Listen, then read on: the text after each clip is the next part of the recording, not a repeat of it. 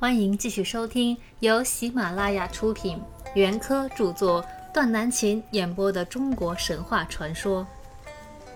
今天我将为大家演播《中国神话传说》第五章的第三节，从解释世界到改变世界。昔者出民，见天地万物，变异不常，其诸现象又出于人力所能之上，则自造众说以解释之。凡所解释，今谓之神话。这是鲁迅在中国小说史略第二篇《神话与传说》里的一段有名的话，对神话起源做了唯物主义的阐述。从这段话里，我们可以见到，原始人类造作神话、解释自然现象，实在含有强烈的求知的意味。这就是科学的萌芽。矛盾在《神话杂论·自然界的神话》里说：“解释自然现象的神话，可以说是原始人或野蛮民族的科学。”也正是这个意思。古代人们看见日月星辰往西北方的天空移动，大江小河的水往东南方的大地灌注，不了解这种自然现象。便造作神话说，这是共工头触不周山，折断了天柱，使天倾西北，地不满东南造成的结果。又看见申、商两个星座东出西没，永不相见，也不知道何以会如此。又造作神话说，他们原是高辛氏的叫做阙伯和石臣的两个儿子。因为不和睦，常常打架，干戈相寻。父亲把他们变成了两颗永不见面的心。如此等等，虽然是神话幻想，但也未尝不可以将它看作一种古代人们的科学假说。虽然这类假说永远也不会通过科学研究而得到证实。不过，基于求知这一点，神话和科学有共通的精神。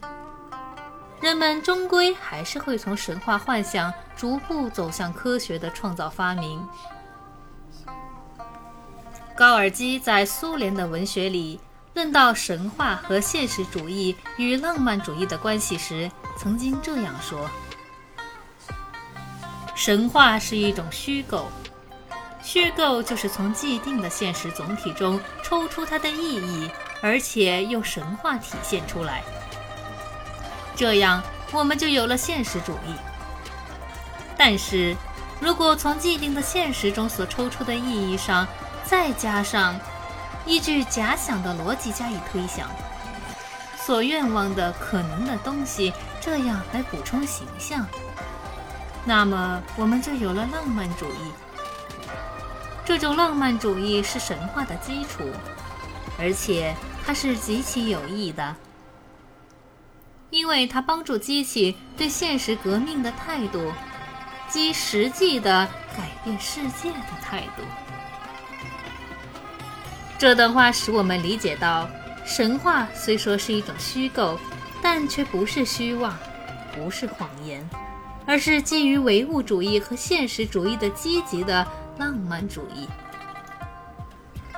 这种浪漫主义的可贵之处在于，它对现实采取革命的态度，使幻想的事物有可能逐渐转化成现实的事物，从而实际的改变世界。因而，某些神话它可以帮助人们去认识客观真理，使人们从蒙昧无知或所知不多。逐步走向科学文明。神话幻想翅膀遨游的地方，绝不会引人向后退，而总是导引着人们向着文化知识和自由进步一步步的前进。今天，当我们正奋勇地向着四个现代化进军，大力发展科学文化的时候，我相信，神话在这当中是会起到一定作用的。今天的演播到这里就结束了，在这里给大家做一个预告，明天呢，我将为大家演播导论的第六章。第六章呢，总共有三个小节，分别是第一小节，神话响彻劳动的回音；第二节，舍己为人与博大坚韧；和第三节，反抗暴君的专制。明天之所以三更的原因呢，本来是因为后天和大后天可能有些事情，不一定能准时日更，但是呢，如果后天和大后天我抽得出时间的话，那么我就会按照这个时间顺序往后面顺延，给大家继续的演播第七章。所以呀，明天的这个机会千载难逢，一定要来听哦。